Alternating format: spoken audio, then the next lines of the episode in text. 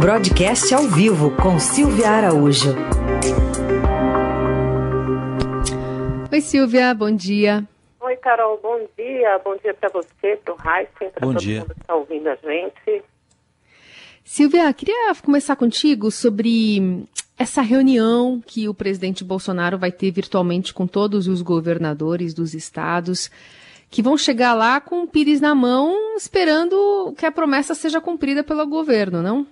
Pois é, né, Carol? Essa reunião vai dar o que falar, né? Só para a gente voltar um pouquinho atrás, a última reunião que teve entre o presidente Jair Bolsonaro e os governadores de estado foi um bate-boca danado, principalmente entre o presidente, o governador de São Paulo, João Dória, e o governador do Rio de Janeiro, Wilson Witzel.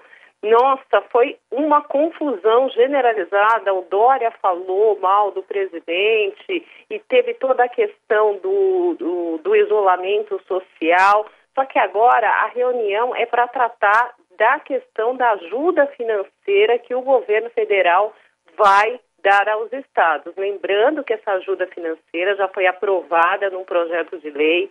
Esse projeto de lei foi aprovado no Senado no dia 6 de maio e até agora está esperando a sanção presidencial. Então, essa, essa discussão toda que vai acontecer nessa reunião vai ao encontro dessa ajuda financeira e, principalmente, aí o, o presidente Jair Bolsonaro está vendendo caro essa sanção uh, por conta da questão do veto que ele deve fazer nessa lei, que é aquele veto com relação ao reajuste para alguns uh, servidores, algumas categorias de servidores públicos. A gente lembra que o, o, governo, pelo governo, pelas indicações do Ministério da Economia, não teria que ter reajuste nenhum. O projeto prevê aí uma ajuda é um repasse do Tesouro Nacional de 60 bilhões de reais para os estados e municípios. Esses recursos foram condicionados, em primeiro lugar, por uma não, uh, não reajustes de salários dos servidores por um prazo de dois anos.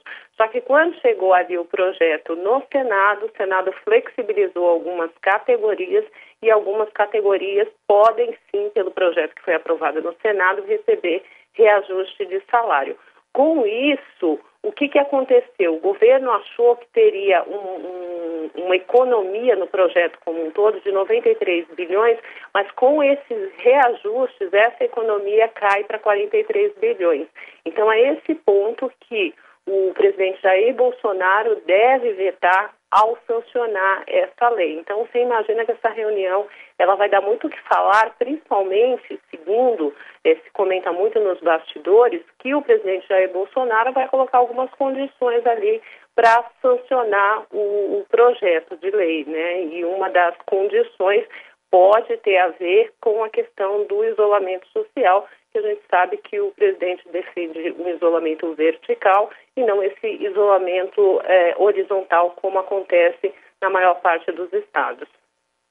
Bom, mas enquanto tem essas divergências todas, tem a vida prática, né? Na prática, a economia está afetada e a arrecadação, é, por consequência disso, também, né, Silvia? Pois é, e a arrecadação, Raíssa, vai sair agora, por volta de umas 10 e meia da manhã, o número de abril.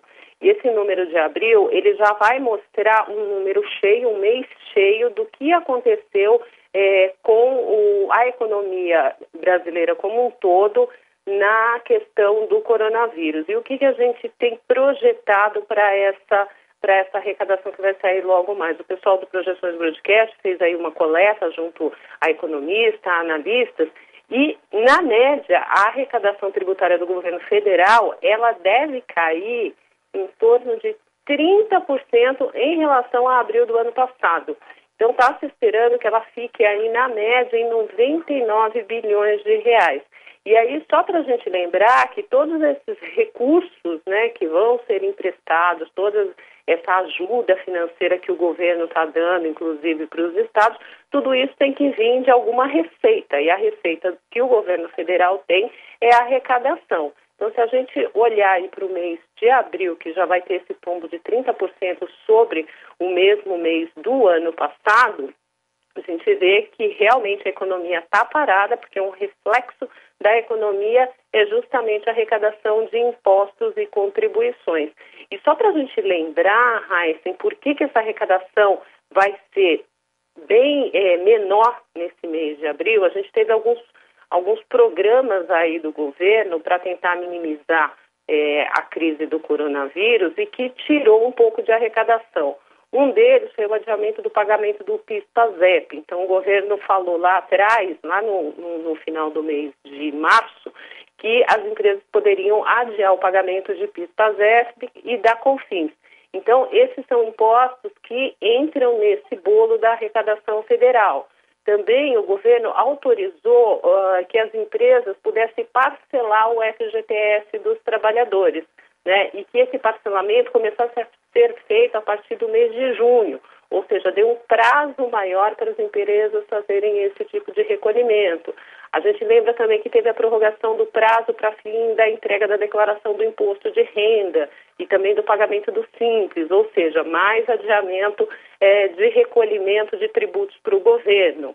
Teve zeragem de IOF para algumas operações de crédito pelo prazo de 90 dias, ou seja, durante 90 dias não se recolhe o IOF, ou seja, é, menos arrecadação para o governo. Então, se a gente juntar todos esses benefícios que foram dados, principalmente por um período de três meses, esse mês de abril, maio e junho, vão ser meses muito duros para a arrecadação federal.